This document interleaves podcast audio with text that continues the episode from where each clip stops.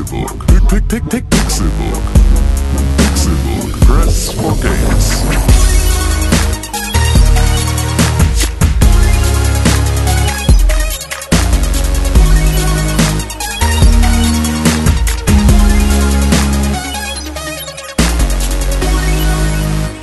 Es ist Donnerstag, der 16. Februar 2017 und ihr hört den Pixelburg Podcast. Bevor wir anfangen, der 16. Februar, das ist zwei Tage nach dem Valentinstag und das bedeutet, wir können euch noch ein bisschen Liebe schenken.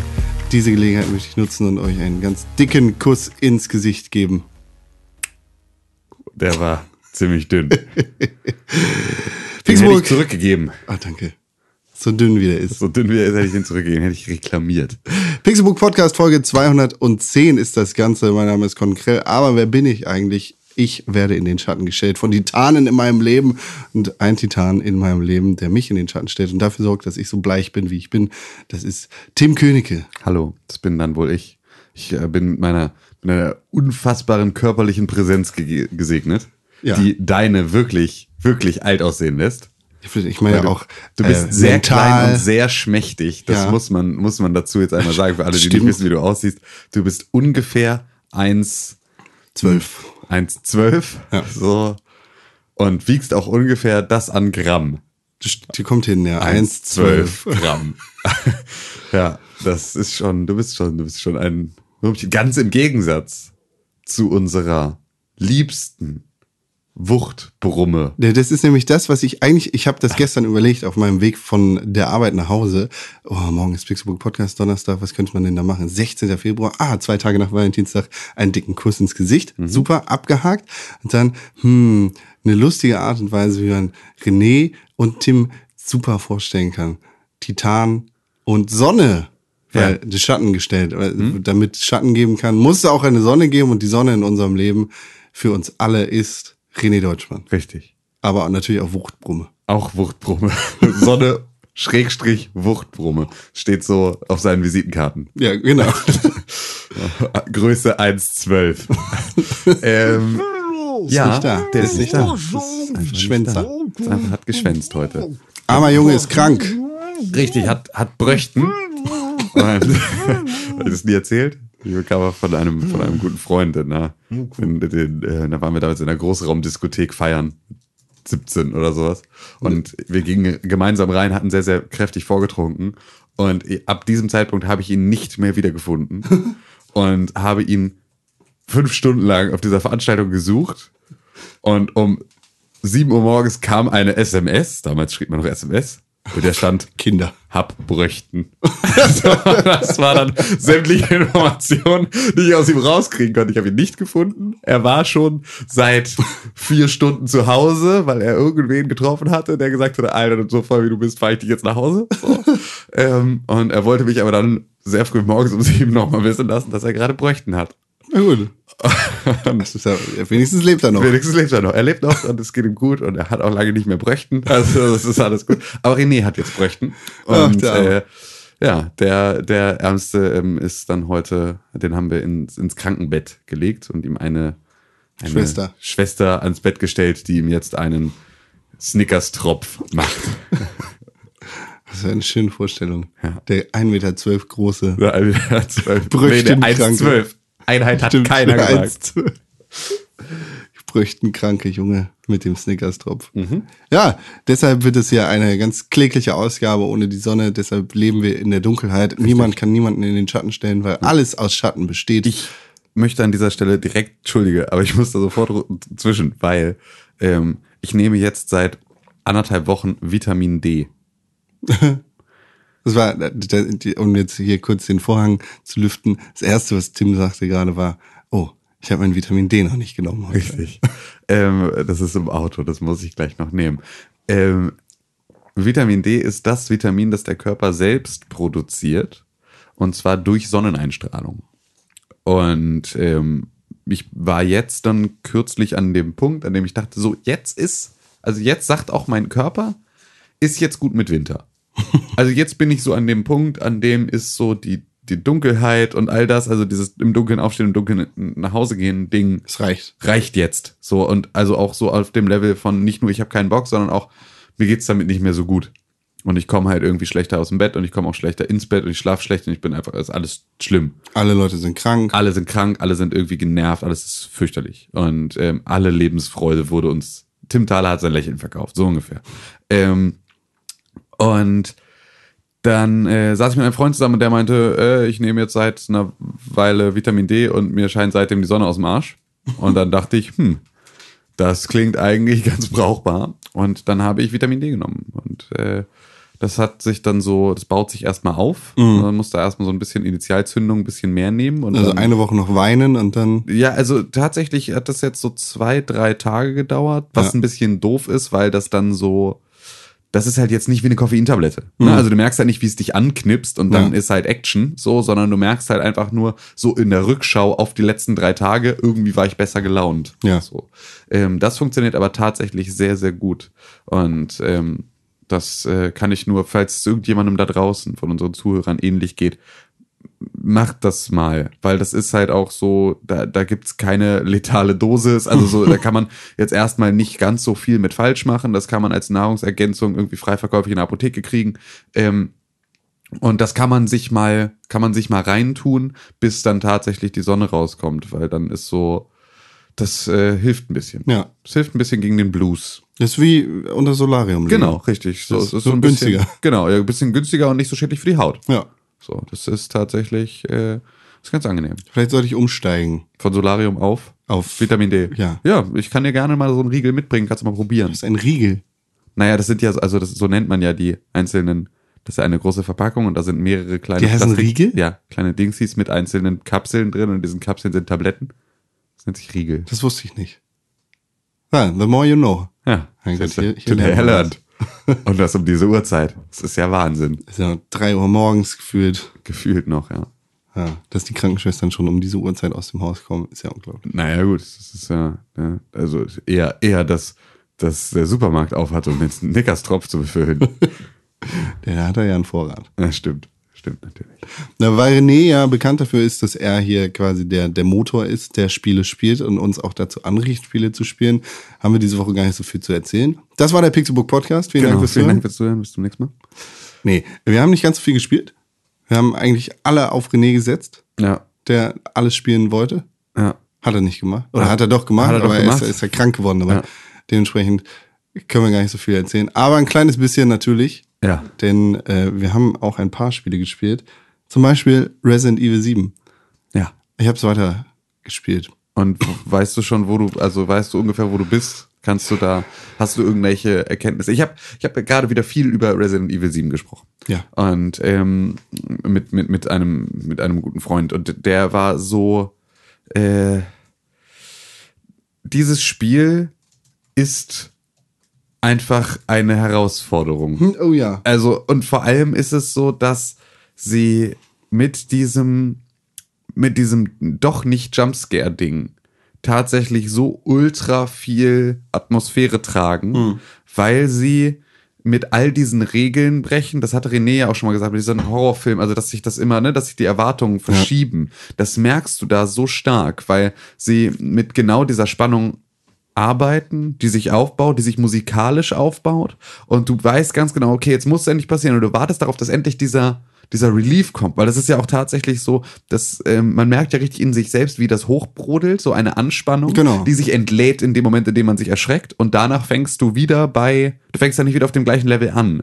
Ähm, aber sie entlädt sich halt nicht, sondern du, die Musik steigert sich, dass du ganz genau weißt, jetzt müsste der Moment kommen und dann kommt er nicht.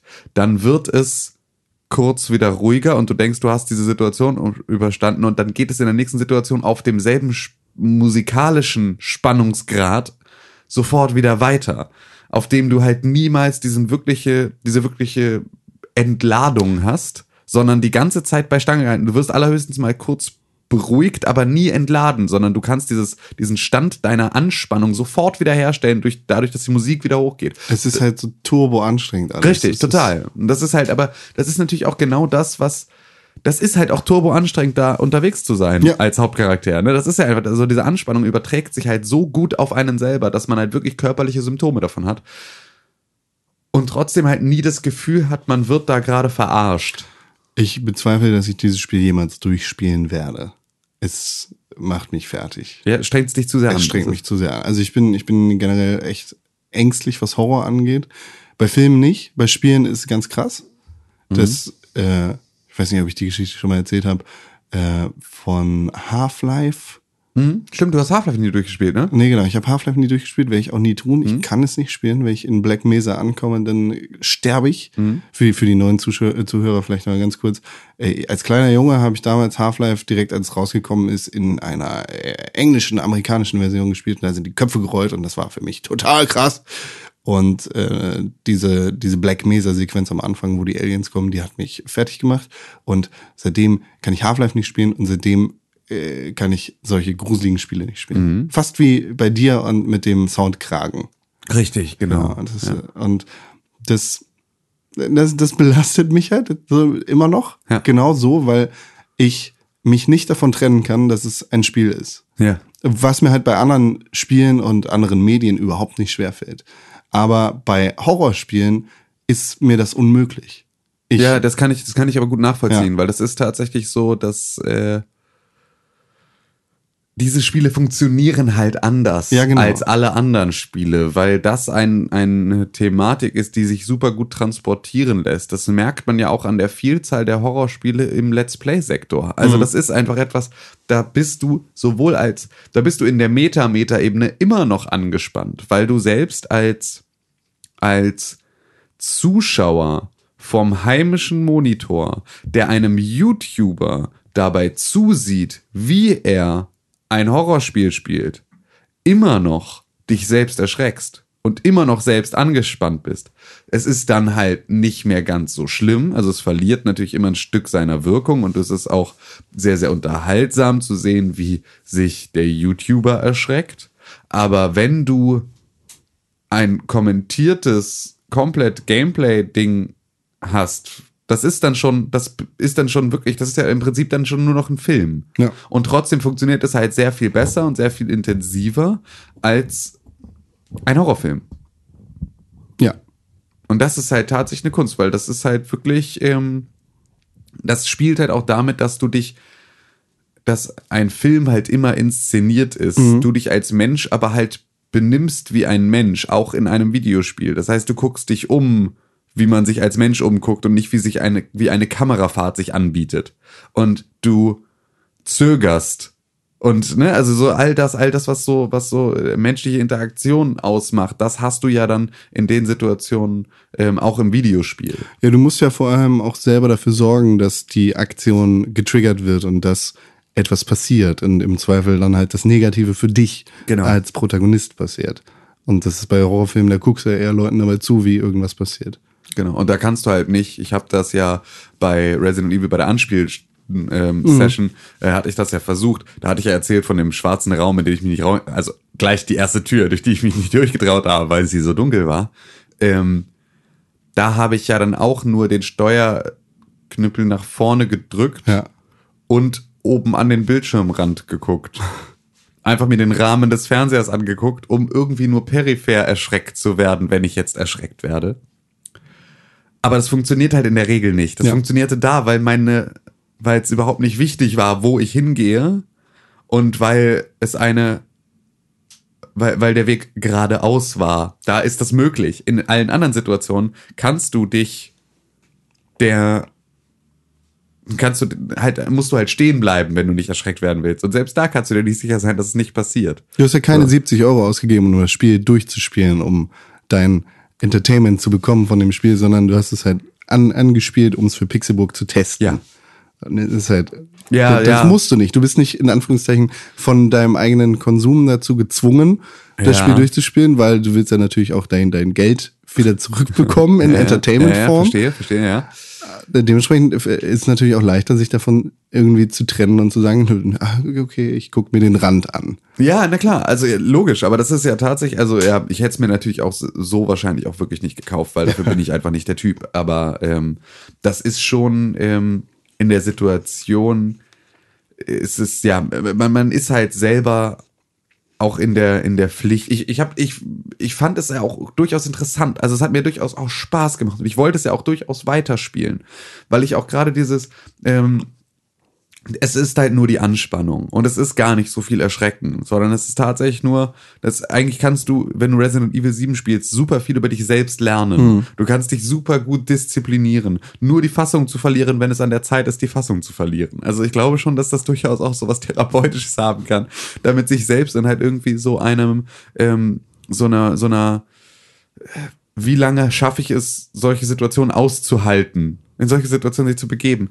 Das, dafür kann es alles gut sein, aber es ist, äh, es ist einfach am Ende des Tages nicht mein Spiel. Der- Theoretisch ist es ja total absurd, dieses Spiel. Es ist ein riesiges Anwesen, das über unendliche Kellerverwölbungen Genau. verfügt, Unterirdische. in, in denen halt Resident Evil Rätsel vorkommen. Also du musst, weiß ich, das ist glaube ich eins der ersten Rätsel. Du musst ein, äh, eine Uhr umstellen, damit ein, wie heißen die, diese Schwinger. Was ist halt so eine alte Tic-Tac-Uhr mit so einem Pendel. der ist halt so ein Pendel-Ding, aber da- das Ding da dran, dieser Schwinger, dieses Gewicht, was halt dafür sorgt, dass das Pendel pendelt. Pendel. Also das, Das Ganze ist, ein Pendel. Naja, dieses Ding muss halt ab. Ein, ein Pendel ohne das Gewicht ist nur ein Seil. Halt doch die Klappe. äh, du musst halt dann dafür sorgen, dass diese Uhr richtig gestellt ist, damit ein anderes Pendel aus der Uhr herauskommt, du es abnehmen kannst und in eine andere Uhr reinstecken kannst, damit du ein Wappen bekommst, mit dem du die Tür öffnen kannst. Und auf dem Wappen ist eine Schlange. Das ist so Resident Evil mäßig, weißt du, es ist halt und dann schießt du auch noch den Spiegel von der Wand, um alle Spiegel gesammelt zu haben. Das machst du in dem Moment nicht, aber weißt du, es ist halt Ja. genauso albern wie in Resident Evil 5, was halt absolut kein gruseliges Spiel ist. Da haben wir ja auch letzte Woche nochmal drüber geredet, wie diese, diese Reihe sich eigentlich entwickelt hat. Ja. Von Turbo Survival Horror zu mega krasse Action. Ja. Und diese, diese komischen Rätsel, die seit Anfang an dabei sind, die in dieser absurden, mittelalterlichen Villa im Wald noch da irgendwie halbwegs Sinn ergeben haben, weil es halt eine Villa im Wald ist, die vielleicht aus dem Mittelalter ist, wo man so seine Schätze gesichert haben könnte und bla. Die sind halt in diesem relativ neumodischen Sumpfhaus. Klar, es ist im Sumpf und das sind Hillbillies, aber die haben halt auch ein Telefon, die haben Fernseher, die haben Strom, wo das absolut fehl am Platze ist. Und das, das ist halt so absurd, aber trotzdem reißt es dich nicht raus. Das, das finde ich schon bemerkenswert eigentlich an diesem Spiel. Absolut. Ja, aber wie dem auch sei, ich, ein Freund von mir hat die PlayStation VR Ja. und äh, der holt sich jetzt dieses Spiel, weil er da sehr groß Lust drauf hat. Und mit dem zusammen habe ich Amnesia The Dark Descent gespielt, voller Angst und Schlottereien. Und mit dem zusammen werde ich dann auch nochmal Resident Evil in PlayStation VR spielen und vielleicht nie wieder aufstehen. Ich, vielleicht, wenn, wenn er dich währenddessen ganz fest in den Arm nimmt, ob das vielleicht geht, als ob man so, Vielleicht nenne ich ihn dann Daddy oder sowas. ja, vielleicht. Oh Gott. Oh ja. Ja, schön. Das ist ein, das ist ein Spiel. Ein sehr gutes Spiel. Aber viel zu angsteinflößend. Ein sehr, sehr gutes Spiel, das ich auch schon lange, lange nicht gespielt habe, das ich mir jetzt aber wieder geholt habe, das ist Persona 4.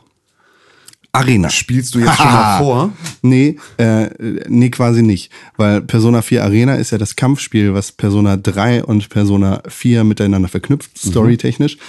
Und ja, quasi in Vorbereitung auf Persona 5 habe ich mir das jetzt nochmal geholt, um die Story so ein bisschen aufzuholen. Also ja, nein, ich spiele vor, ja, nein. Ich habe sehr, sehr positive Erinnerungen an Persona 4. Ist vielleicht eins meiner liebsten Schrollenspieler aller Zeiten. Schrollenspiele. Schrollenspiele. Ich wollte erst Strategie-Rollenspiele, rundenbasierte Strategie-Rollenspiele. Äh, Schrollenspiele. Scrollenspiele. Und eins der wenigen japanischen RPGs, die ich wirklich, wirklich mag. Und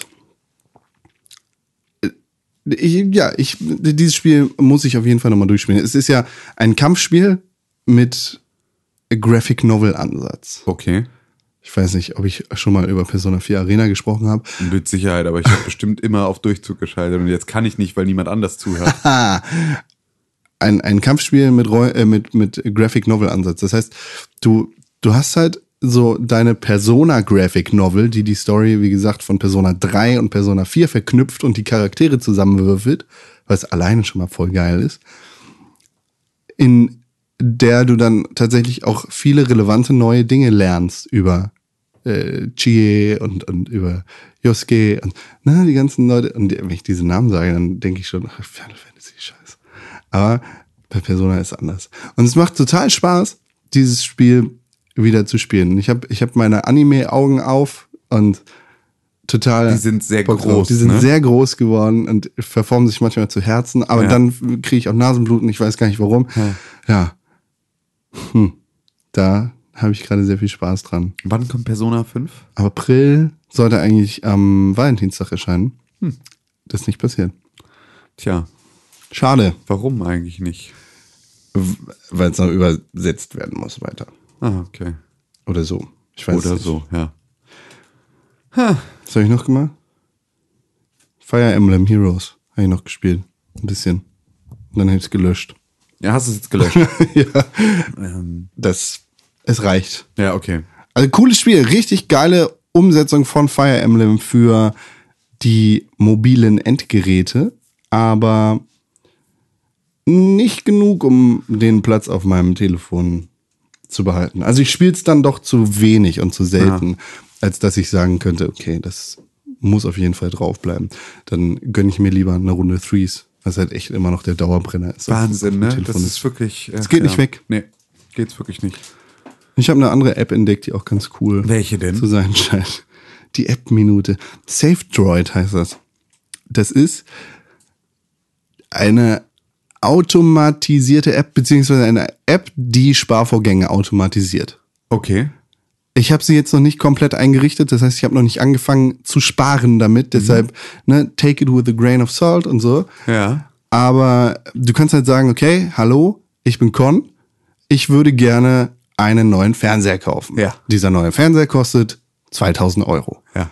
Den Fernseher möchte ich innerhalb von zehn Monaten abgespart haben. Ja.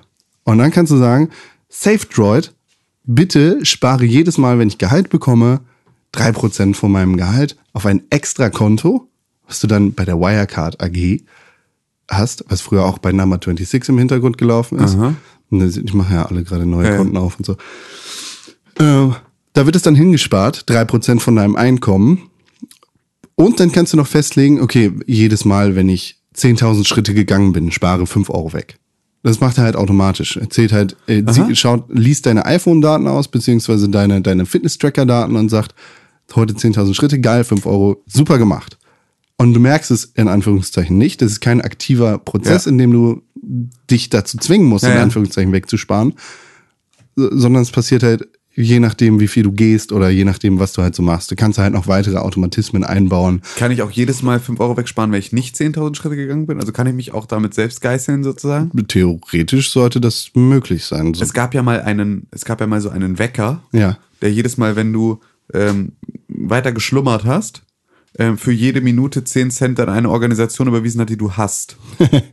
Also du hast dann halt sozusagen NPD Spenden sozusagen. Ja. Also du hast halt für jede Minute Snoosen 10 Cent an die NPD gespendet. So und das war fand leuchtete mir immer ein als ein relativ sicheres äh, als ein, ein, ein relativ sicherer Wecker, der mich dazu bringt, mit Sicherheit aufzustehen. Das ist nicht schlecht. Bevor ich den Nazis noch mal 10 Cent in die Kasse werfe, Ja. stehe ich lieber sofort auf.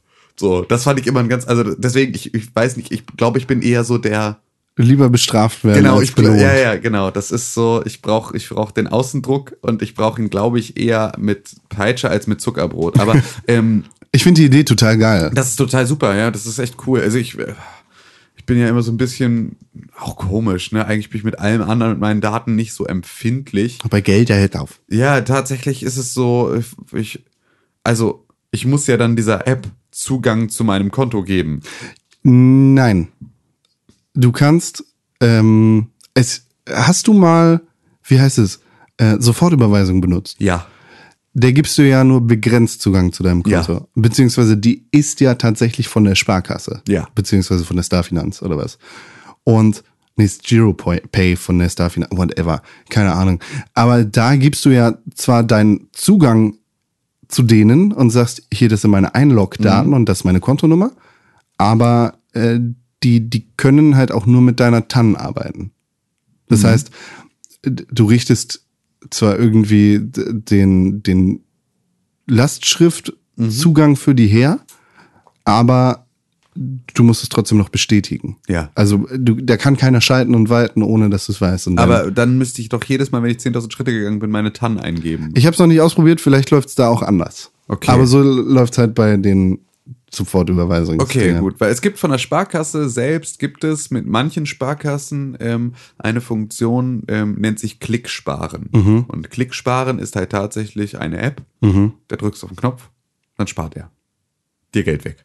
Okay. Also auf einen Knopfdruck. Ja. Bing, 5 Euro. Bing, 5 Euro. Aha. So. Und ähm, meine Schwester macht das. Meine Schwester möchte sich irgendwann einen Bauwagen kaufen Ja. und den ausbauen. Ja.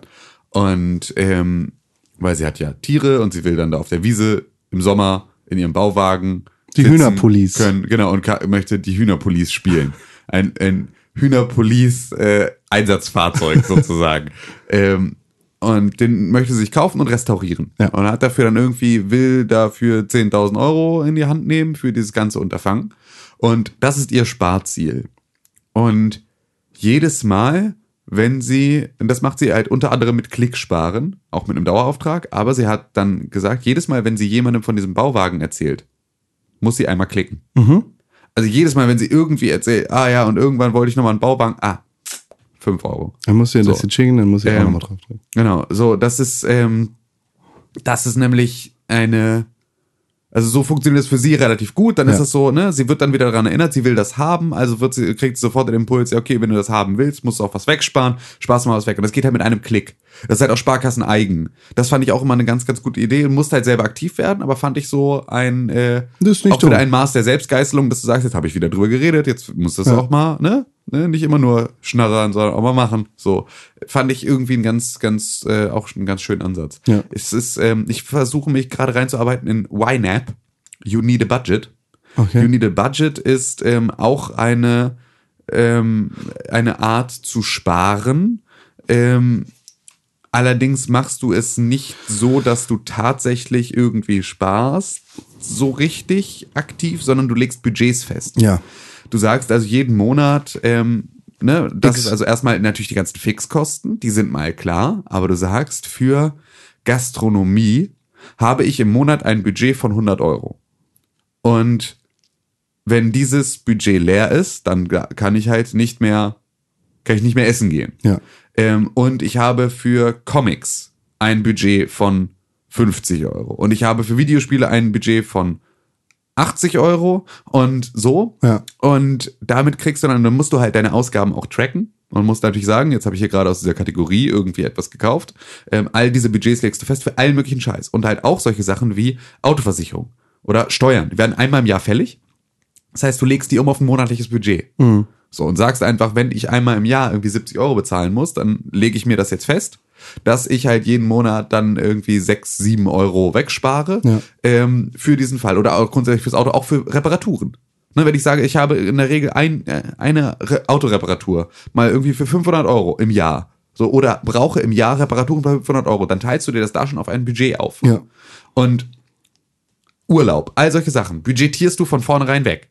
Und damit hast du am Ende des Monats, kannst du, du kannst natürlich jederzeit aus deinem Budget sagen, okay, ich will mir dieses Jahr, äh, diesen Monat möchte ich mir zwei Videospiele kaufen. Also ziehe ich mir ein, eine bestimmte Menge an Budget aus beispielsweise der Kleidungskasse, weil diesen Monat möchte ich kein neues Hemd, aber ich möchte ein neues Spiel.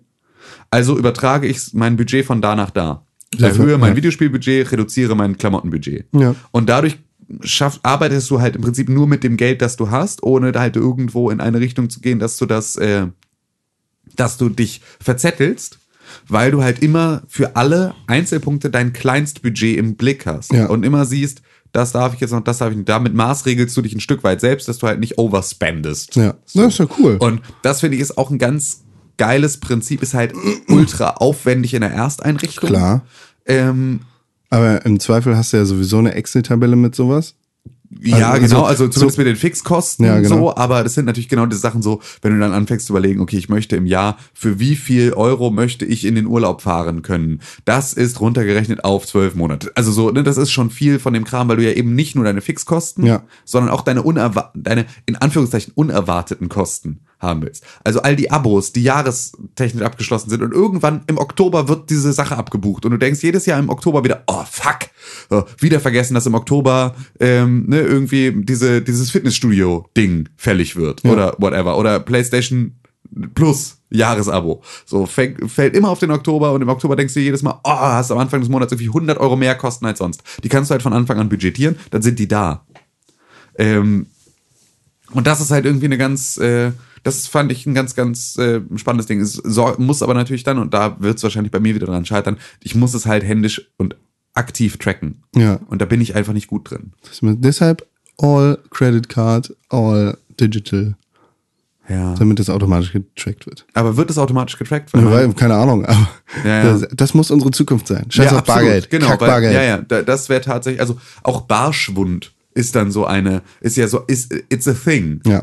Also so, du, du, du, hebst 70 Euro ab, du gibst bewusst 50, 55 aus und 15 Das ist nix. verschwinden so in, in Kleingeldsachen, Das- die du mal irgendwo in der Tasche, in die nächste Hose überträgst, Ja. vom, bei, kurz vorm Waschen. Also so, und ne, also Sachen, wo, wo du einfach immer diese Centbeträge, immer dieses, ähm, äh, ne, das Aufrunden, das Trinkgeld geben, all die Sachen, die du nur so, nur so semi kontrollieren kannst.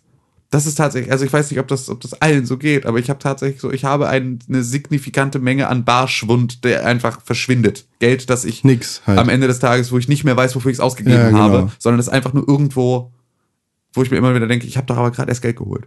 Ja, genau. Es kann doch jetzt nicht sein, dass da kein Schein mehr drin ist, sondern nur noch eine klimpernde Tasche voller Kleingeld. Ja. So, das ist tatsächlich, äh, ja.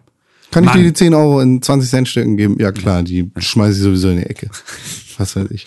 Nee, das ist cool. Das ist, Ja. ähm, die werde ich da auch mal ausprobieren.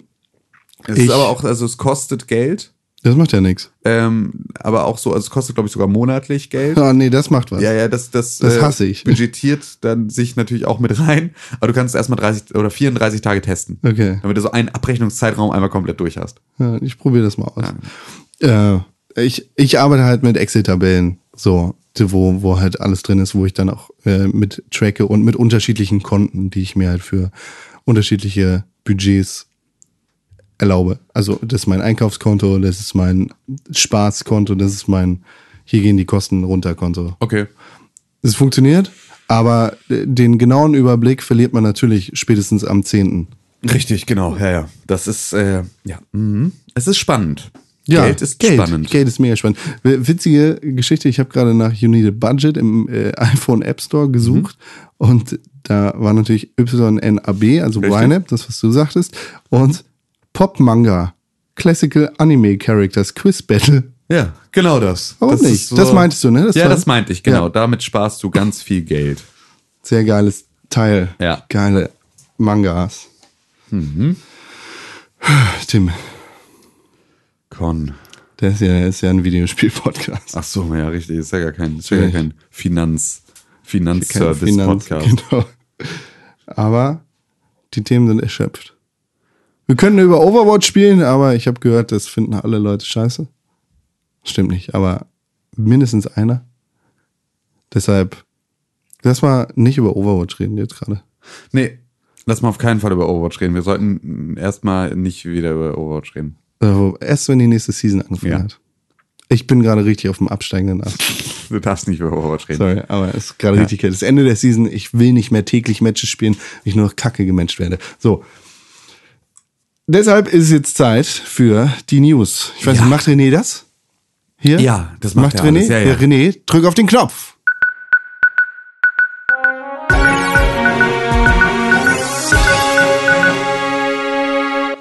Ich weiß nicht, ob das jetzt schon, ob wir fertig sind oder nicht, aber René macht normalerweise immer. Er summt hier, äh, hier auch den. Ich habe jetzt in meinem Kopf den tagesschau Ich auch. Jedes Mal, wenn er damit anfängt, denke ich immer, das ist doch der Tagesschau-Jingle. Und dann macht er irgendein anderes Geräusch, das irgendwie nicht reinpasst. Wir haben News für euch, ganz wichtige News aus der Welt. Mit der ersten fangen wir an. Es ist Zeit für die E3, sich zu verändern. Die E3 und die Videospielindustrie werden sich für alle Zeit gemeinsam verändern. Offiziell. Eigentlich ist das alles schon Eigentlich- passiert. eigentlich genau. Und die E3 muss jetzt einfach nur reagieren. Genau. Aber die E3 ist open for business. Offiziell Ja, ist, nee, ist sie jetzt ja genau open for all, open for public. Ihr könnt zur E3 gehen, auch wenn ihr nicht über Videospiele schreibt oder in der Videospielindustrie arbeitet. Yay, jetzt können auch alle, alle Fans, Ja. alle ganz normalen Menschen zur E3. Das war bis vor kurzem eigentlich auch schon so, nur nicht offiziell. Genau. Also die Bilder, die man von der E3 sieht, beziehungsweise das, was man von der E3 hört, war immer, ja, hier laufen auch normale Leute rum. Ja. Und da gibt's genauso wie auf der Gamescom auch diese Swag-Bags. Genau. Und hier ist World of Warplanes drauf, auf dieser riesigen Tüte, die ich absolut immer noch nicht verstanden habe, diese riesigen Tüten. Und Ich will äh, immer noch mal so riesige Pixelbook-Tüten zur Gamescom. also aus Marketing-Sicht verstehe Ja, ich ja. das total, aber ich verstehe nicht, Warum was, man die was soll da rein? sollte, ja, was ja. soll da rein?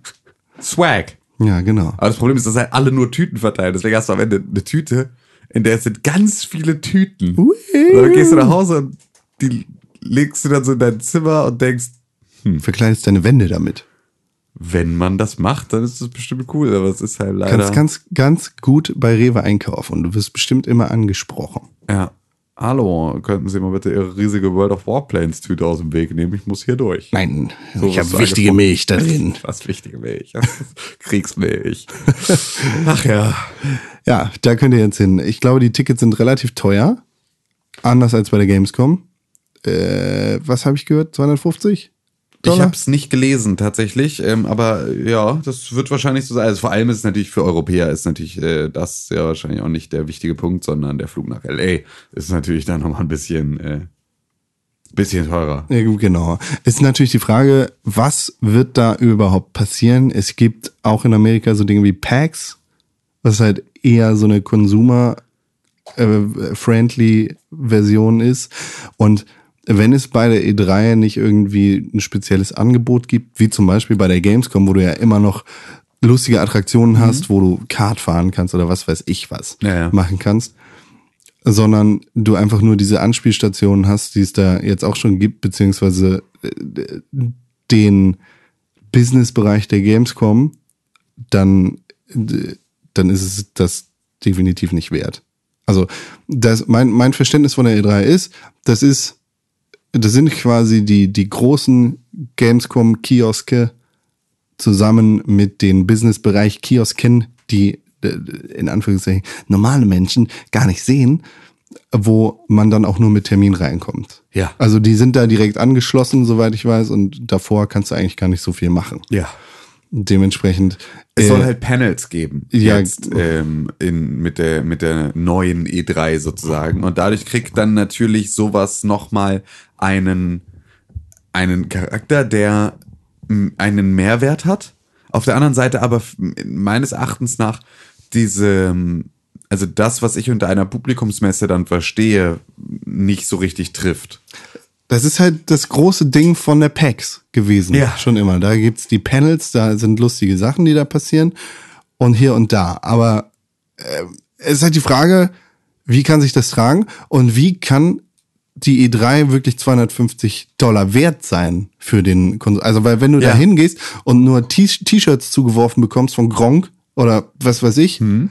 dann äh, oh, dafür musst du keine 250 Dollar bezahlen Ja, ja, absolut. sondern dann fahr lieber lustig von LA nach Seattle, so, wofür du dann vielleicht für den Flug 200 Dollar bezahlst und kauf dir für 50 Dollar dein Ticket. Wobei ich glaube, die PAX in Seattle ist auch teurer, beziehungsweise die PAX ist teurer, aber äh, weißt du, Ja, ja. dann mach lieber einen lustigen Trip draus, als in deiner Hometown für viel zu viel Geld T-Shirts zugeworfen zu. Ja, das ist so ein bisschen, also man muss da mal abwarten. Es ist natürlich, also die, die E3 ist tatsächlich in einer Situation dringend reagieren zu müssen, ähm, weil einfach die Entwicklung der letzten Jahre zeigt, dass sie mit ihrem bisherigen Geschäftsmodell einfach auch jetzt nicht mehr so richtig klarkommen. Alle anderen Publisher oder alle großen Publisher und Konsolenhersteller haben irgendwie in irgendeinem Rahmen ihre eigenen Veranstaltungen, die auch ein Stück weit den ähm, diesen großen Messen den Rang ablaufen. Genauso wie natürlich auch die eigenen, ähm, also das ist ja ein, ein branchenweites Problem ähm, oder ein branchenweiter Umstand. Auch die Publisher selbst ähm, nehmen ja auch den, den, dem Videospieljournalismus grundsätzlich schon mal Teile der Reichweite und der Berechtigung weg Absolut. durch, äh, ne, wir hatten ja schon mal dieses Thema mit einem äh, Battlefield, das mit einem eigenen, also das ein EA Community Manager mit einem Battlefield Twitter Account ähm, weit mehr Follower unter sich selbst versammeln kann, als das über Outlets der Fall ist. Und das heißt, wenn die bei Twitter einen einen neuen Trailer raushauen, dann sieht den sofort die gesamte Kernzielgruppe aus erster Hand und braucht gar nicht die Wiederverwertung und irgendeine Exclusive Story mit IGN oder sowas.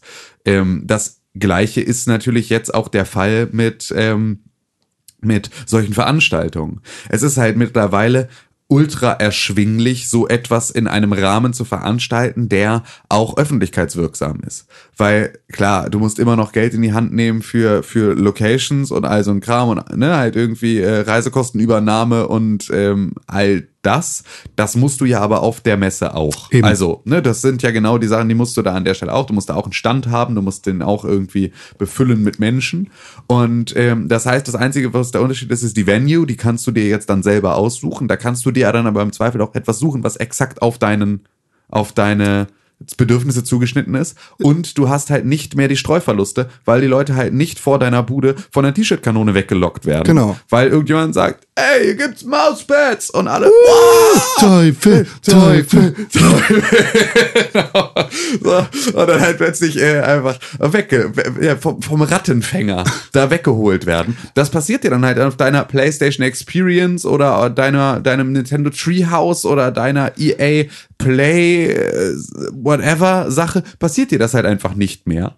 Und ähm, gleichzeitig ist es ultra günstig geworden, ähm, solche Inhalte live ins Internet zu streamen. Und das kann mittlerweile jeder Schimpanse, weil es am Ende des Tages reichen würde, wenn du das live über dein iPhone bei Facebook machst. Ja. So, das würde ja schon reichen. Das würde selbst einem EA reichen. So, dass das natürlich, dass du auch immer irgendeinen Studenten findest, der das für 150 Euro Tagessatz dann auch mit seiner geilen Kamera macht, ist nochmal ein anderes Thema. Aber auch das ist halt einfach möglich. Du kannst daraus sofort auch Content generieren.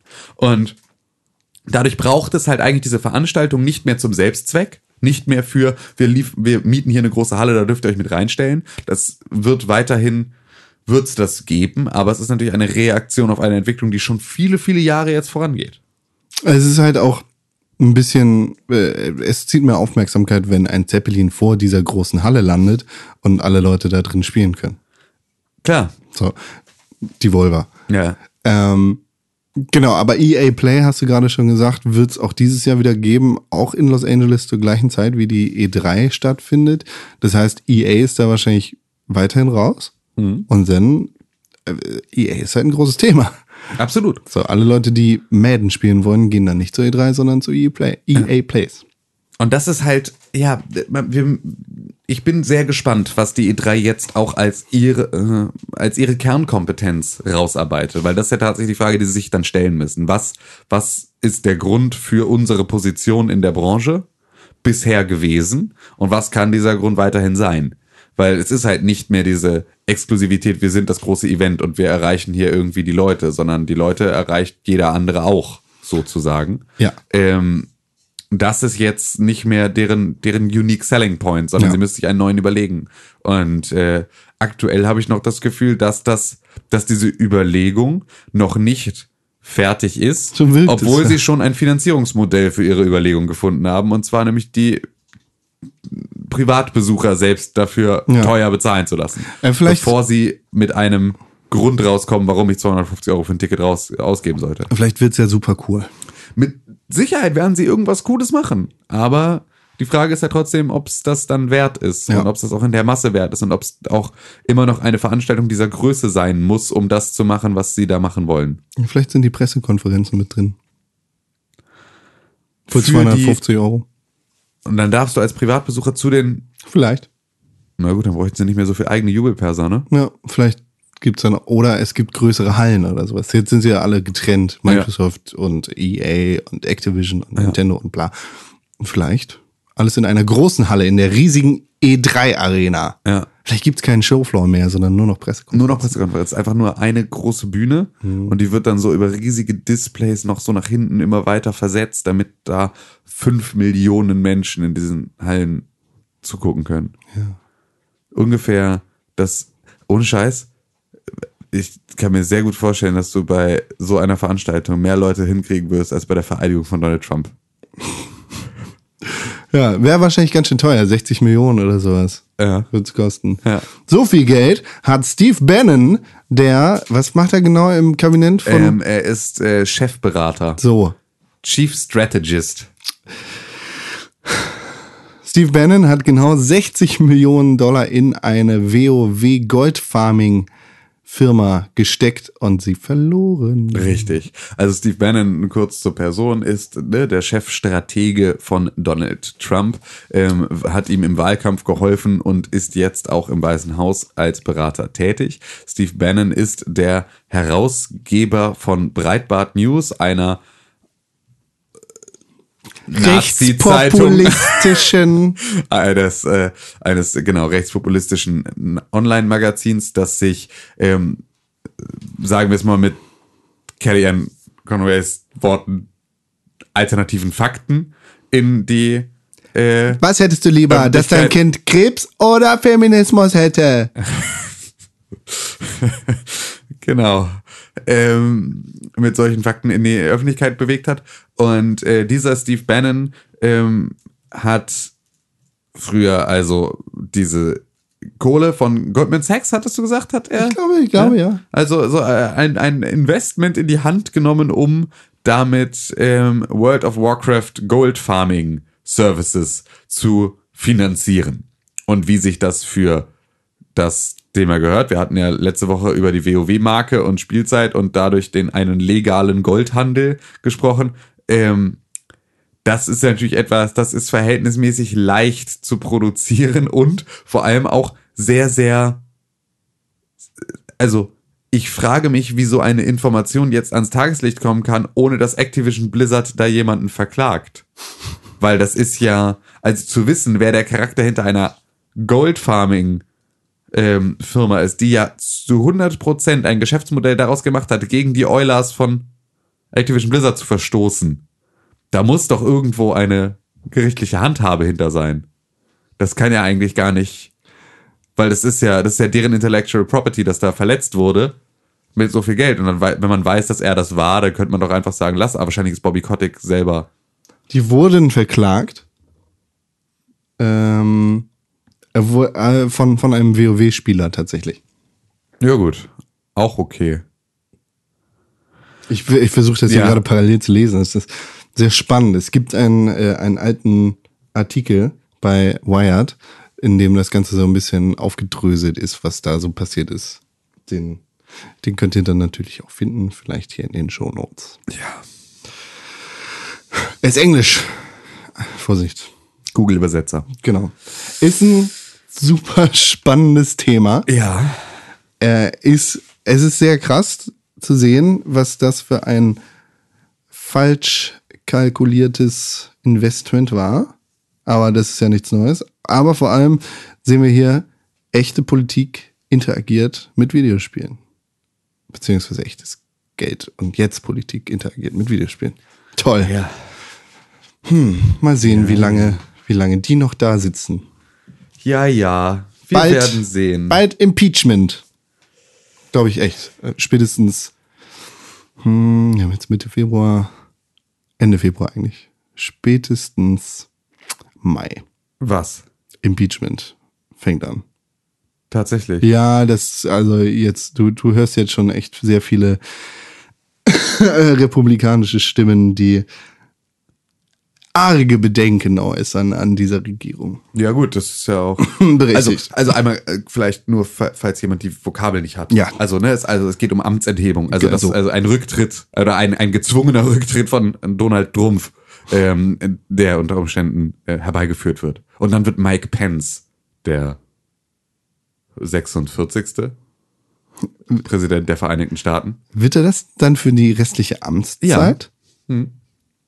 Ha. Ja. Ja, w- wenigstens ein Mann mit richtigem politischen Hintergrund. Das fand ich ja einfach so eine, das wäre, fand ich eine so schöne Betrollung.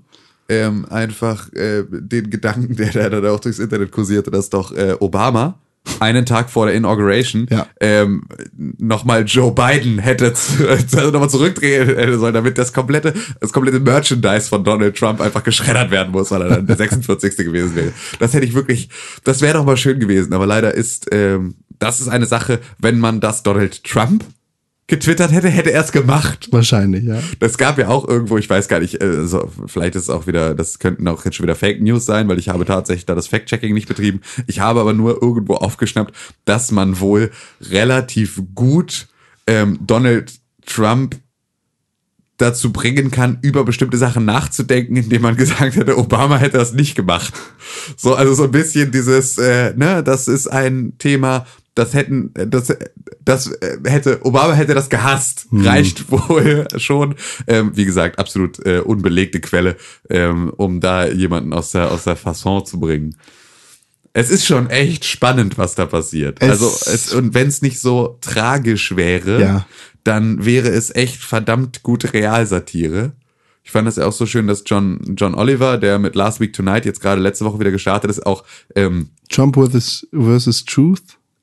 War, glaube ich, das Thema, ich, genau. ja. ähm, ne, dass der, der war irgendwie dann ein paar Tage vorher bei Stephen Colbert äh, zu Besuch und meinte da, dass er super froh ist, diese Pause gehabt zu haben, weil er will grad gar nicht. Da, also so, das hätte alles überhaupt nicht, das hätte er überhaupt nicht verarbeiten können. Das haben auch ähm, hier Matt Parker, Trey Scott und Matt Parker von South Park gesagt, dass die einfach gerade nicht hinterherkommen, Folgen zu schreiben, weil das, was da wirklich passiert, ihnen die komplette humoristische Grundlage entzieht, weil sie ja immer durch diese Überspitzung und dieses, das ist jetzt das Absurdeste, was passieren könnte, die ganze Zeit von der Realität eingeholt wurden in den letzten Monaten. Jetzt überleg mal, nur erster Gedanke, wie lange ist Donald Trump schon Präsident der Vereinigten Staaten von Amerika? Einen Monat. Drei Wochen. Es sind drei Wochen. Es ist so, es fühlt sich an wie drei Jahre. Es ist echt, es ist Wahnsinn. Aber Ja. was man ihm tatsächlich zugutehalten muss, ist, Er dass hält, er, was er verspricht. er hält, was er verspricht und er gibt richtig Gas dabei. Ja. Vielleicht auch, weil er weiß, dass er gejagt ist oder sowas. Aber äh, ist schon krass. Aber es ist, ist auch sehr erschreckend, was für, für News oder, oder Fake News oder was auch immer. All das, was da passiert, ist sehr erschreckend. Absolut. Auch, dass er die Geheimdienste nicht auf seiner Seite. Whatever. Ganz anderes Thema. Ja. Ganz anderes Thema. Du hast gerade Trey Parker und Dings gesagt. Ja. South Park. The Fractured But Whole. Hat das einen deutschen Titel? Oh ja. Das zersplitterte Arschloch. Über den wir nicht reden. Es ist die rektakuläre Zerreißprobe. South Park, The Fractured But Whole. Wurde schon wieder verschoben. Mhm. Sehr gut. Gut, das kommt davon, wenn man sich ein Inhouse-Entwicklerstudio ranholt. Ja, ist ja genau das gleiche wie mit Monolith davor. Ja. Aber hey, äh, was soll's. Lasst euch Zeit. Monolith? Monolith war Nicht vorher. Obsidian? Obsidian? Monolith? Nee, Monolith ist, stimmt, Warner. Ja, genau, das ist hier Das, äh, ne, äh, Herr Dings. der Ringe. Ja. Stimmt, ist Obsidian. Du hast recht. Kommt später. Sollte es schon rausgekommen sein? Ja, nein? Vielleicht. Äh, Vielleicht. Ja, Naja, vielleicht. Weiß ich tatsächlich gerade nicht. Ein Spiel, das sehr, sehr bald rauskommt. Wir haben schon Ende Februar. Anfang März, am 3.3. ist Zelda. Breath of the Wild. Ja. Ich habe meine Nintendo Switch abbestellt. Oh Leute, ey, ich habe jetzt, ich war, war ja einer der wenigen, der, der keine gekriegt hat. Ja. Und habe jetzt schon als allererst, der erste, der wieder abbestellt hat aus unserer Redaktion, war Sepp. Und dessen habe ich übernommen. Gut. Dessen Vorbestellung. Ja. Och, kommt schon, ey. Ich kann doch jetzt nicht der Einzige sein, der jetzt. Ist okay. Ja, aber ich will das Geld dafür dann auch nicht ausgeben. Will, äh, also das spätestens zum Weihnachtsgeschäft, wenn Mario rauskommt, ist es interessant für mich. Aber es ergibt jetzt gerade einfach keinen Sinn, fast vier, über 400 Euro auszugeben für die Konsole plus Accessoires für ein Spiel. Und wenn du dir anguckst, was als nächstes in der Zukunft rauskommt, dann ist das nicht viel. Ja, aber spielst du es dann auf deiner Wii U? Ja. Zelda. Ja, klar. Ja, okay. Dann können wir die Konsole, äh, die, die Spiele auch vergleichen, die unterschiedlichen Versionen. Können wir. Ja, oder ich spiele es einfach auch auf der Wii U. Das War mir das Gerät. Ja, René hat seine Vorbestellung auch gecancelt. Der, nicht der Lokführer, aber auf jeden Fall der Kohlejunge, der heftig geschaufelt hat auf der Ja. Lok des Hype Trains. Er hat auch tatsächlich seine Abbestellung bei uns in der Pixelbook WhatsApp-Gruppe mit einem Roman war, ja. begründet. Also das war so ein, bevor jemand etwas sagt, hier ist meine 16-seitige Ausführung, warum ich diese Konsole abbestelle. Vielleicht finde ich das noch. Vielleicht findest du das noch. Das ist gar nicht so lange her. Dann könnte man jetzt sozusagen René zu Wort kommen lassen. Ähm, und wir können das ja mal vorlesen und René kann das einfach in der Nachbearbeitung einfach selber einsprechen. Okay. da danke. Ich sehe nicht ein, sie zum Launch zu kaufen. Nur für Zelda? Ich sehe noch nicht, dass dieses Jahr genug Spiele rauskommen. Nintendo ist nicht abgeneigt, Hardware-Updates wie beim 3DS zu bringen. Das nervt mich. Ich will lieber die Version mit dem besseren Display und dem größeren Akku. Zelda mit Season Pass nervt mich auch. Noch mehr Geld bezahlen, finde ich unangebracht. Hatte sie jetzt in der Hand und war nicht enttäuscht, aber die Magie ist komplett weg. Ich würde mindestens 470 Euro ausgeben mit Spiel und Pro-Controller und jetzt wurde mir bewusst, dass ich das gar nicht will. Der Hype war schön, ich werde die Bestellung auch noch laufen lassen, aber ich bestell zu 80% ab. Komm, geh weg! Tja, das ist äh, sehr gut. Ja, Sehr schlecht? Sehr schlecht. Schlecht für Nintendo Vielleicht vielleicht. für Nintendo. Und es ist halt tatsächlich, ich weiß gar nicht, wie man das. Ähm, jetzt weiß ich gerade nicht, was mich dazu bringen sollte. Jetzt ist sozusagen der, der Samen gepflanzt in meinem Kopf. Und jetzt müsste ich. Jetzt weiß ich halt nicht, was ich tun kann, um davon überzeugt zu sein, dass diese Konsole das Geld jetzt doch zum Launch wert ist.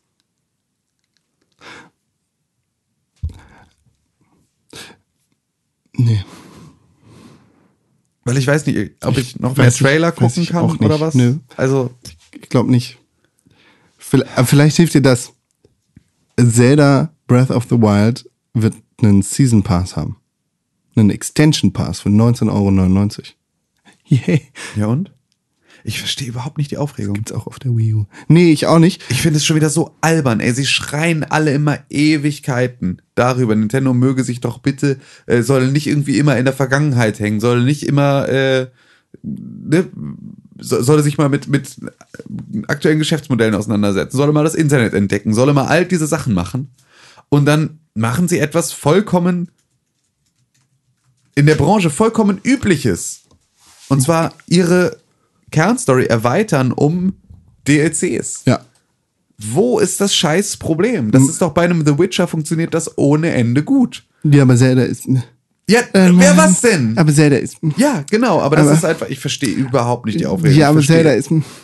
Ich finde es so albern. Aber- ich finde es so albern, sich darüber äh, aufzuregen, weil das ist halt einfach ein. Ey, ohne Scheiß, wir kriegen mehr Zelda. Ja, genau. Fick dich, Alter. Es ist mir scheißegal, ich will mehr Zelda. Die, die erste Hälfte des Season Pass sieht scheiße aus, aber die zweite sieht sehr, sehr cool aus.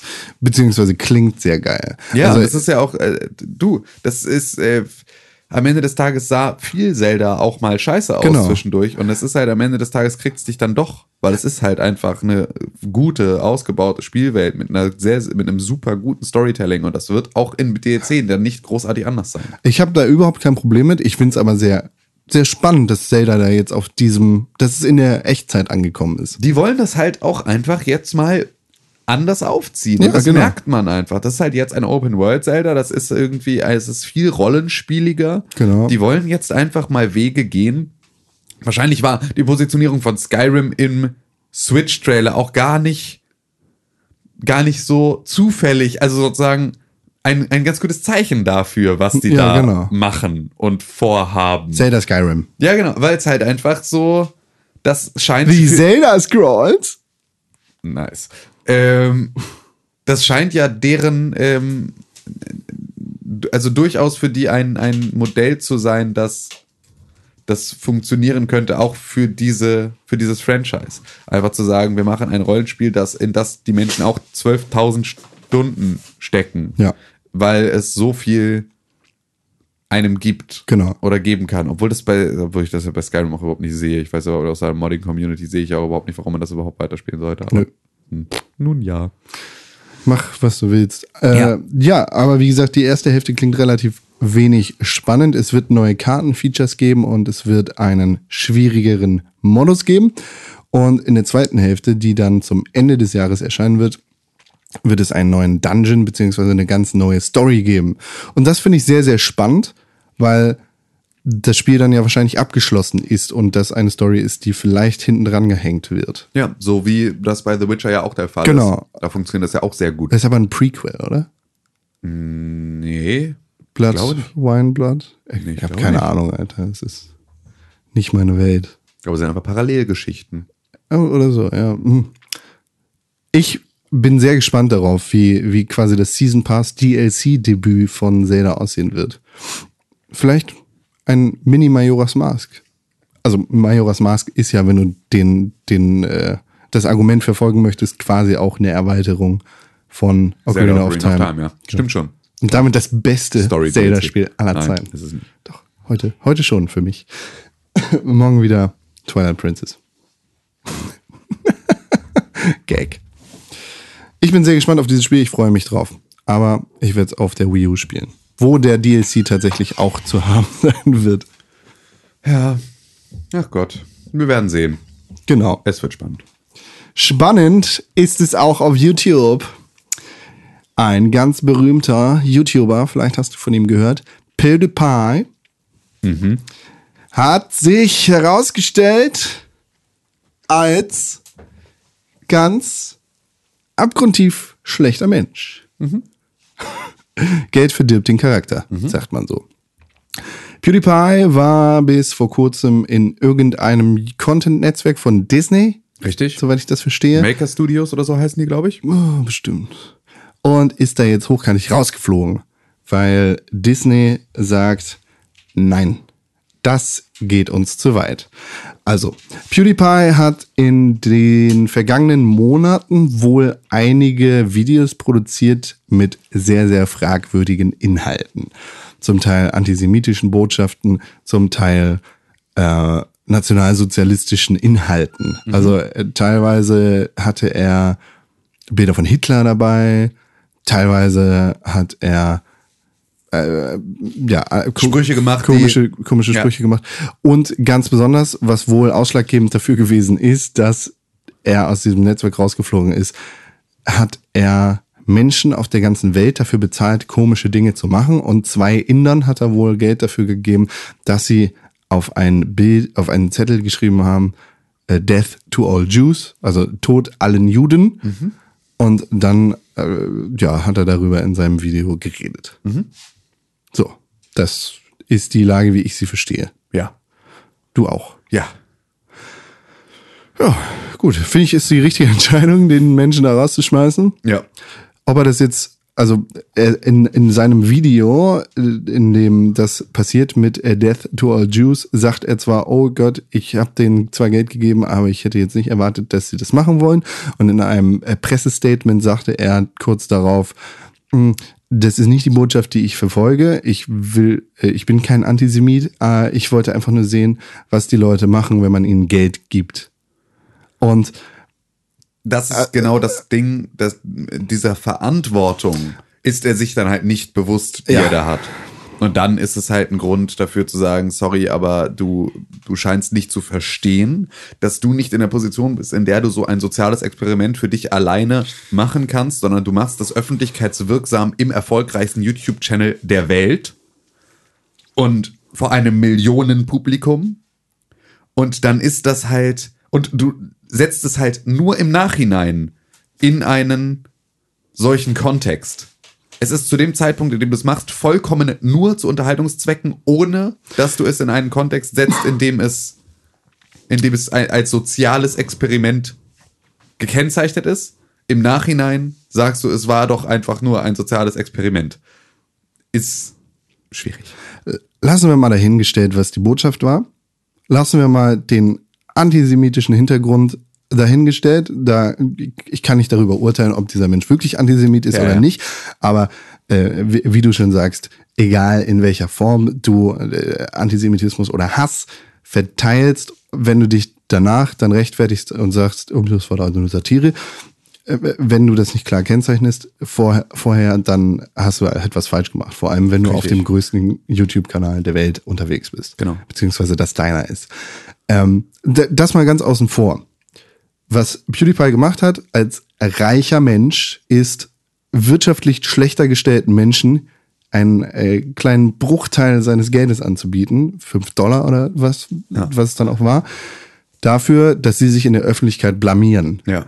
dass auch äh, wie auch immer geartet etwas machen, was er witzig findet und in seinem Video kommentiert. Moralisch verwerflich genug.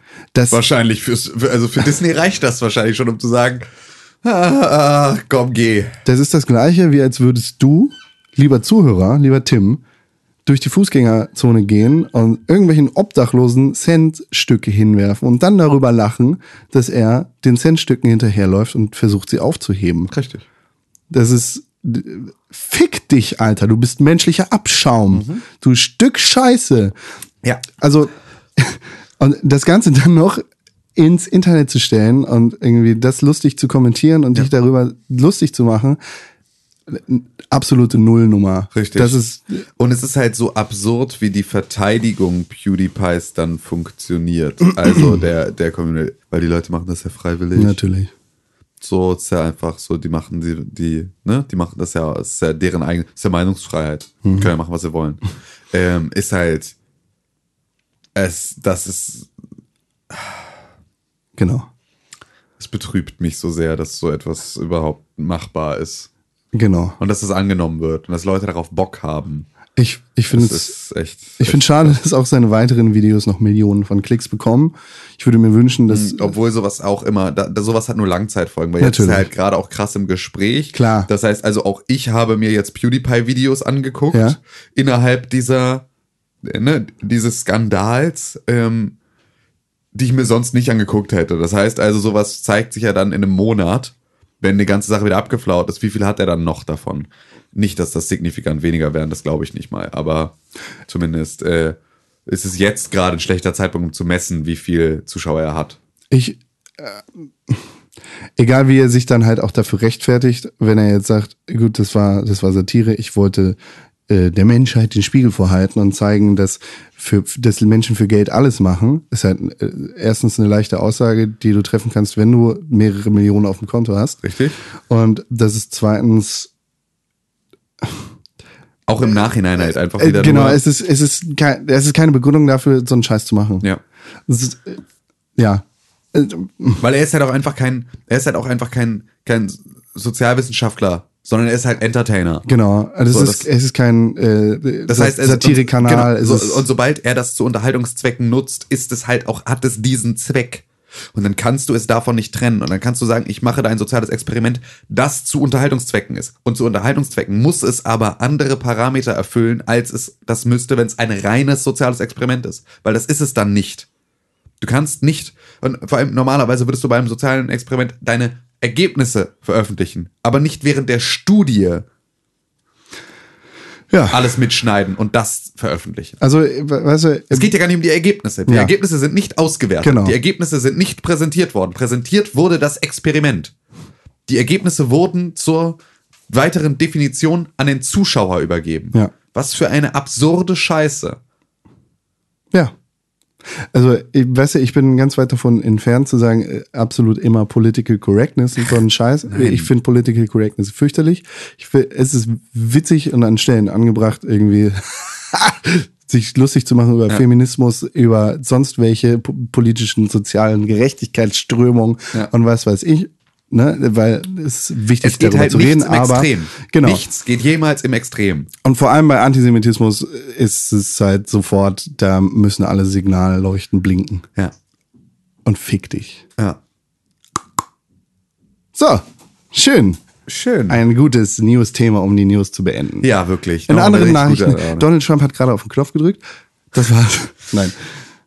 Ah. Nee, Ja, nee, Ja. sonst. Sonst äh, hätten wir noch Feedback Aber das machen wir erst, wenn René wieder da Genau ist. das. Das ist ja, ich will nicht, dass der das verpasst. Der vielleicht muss sich dazu auch, auch äußern. Kleiner Teaser für die nächste Woche.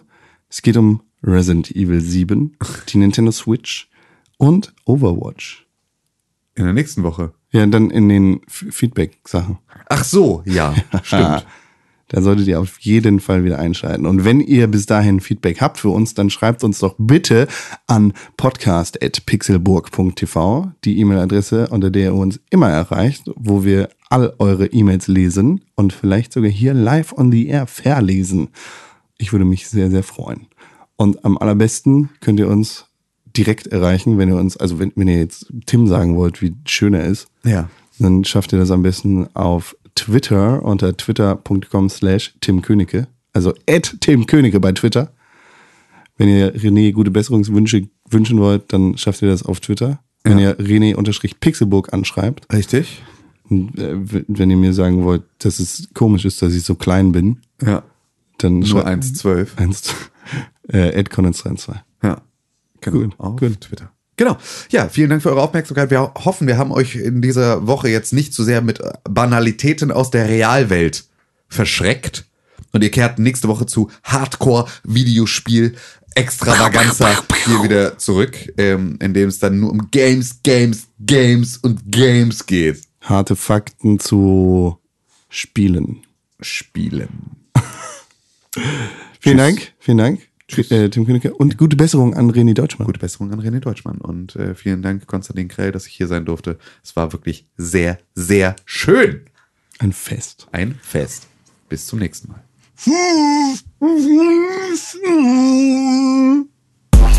Pixelburg. Pixelburg. Pixelburg. Press for games.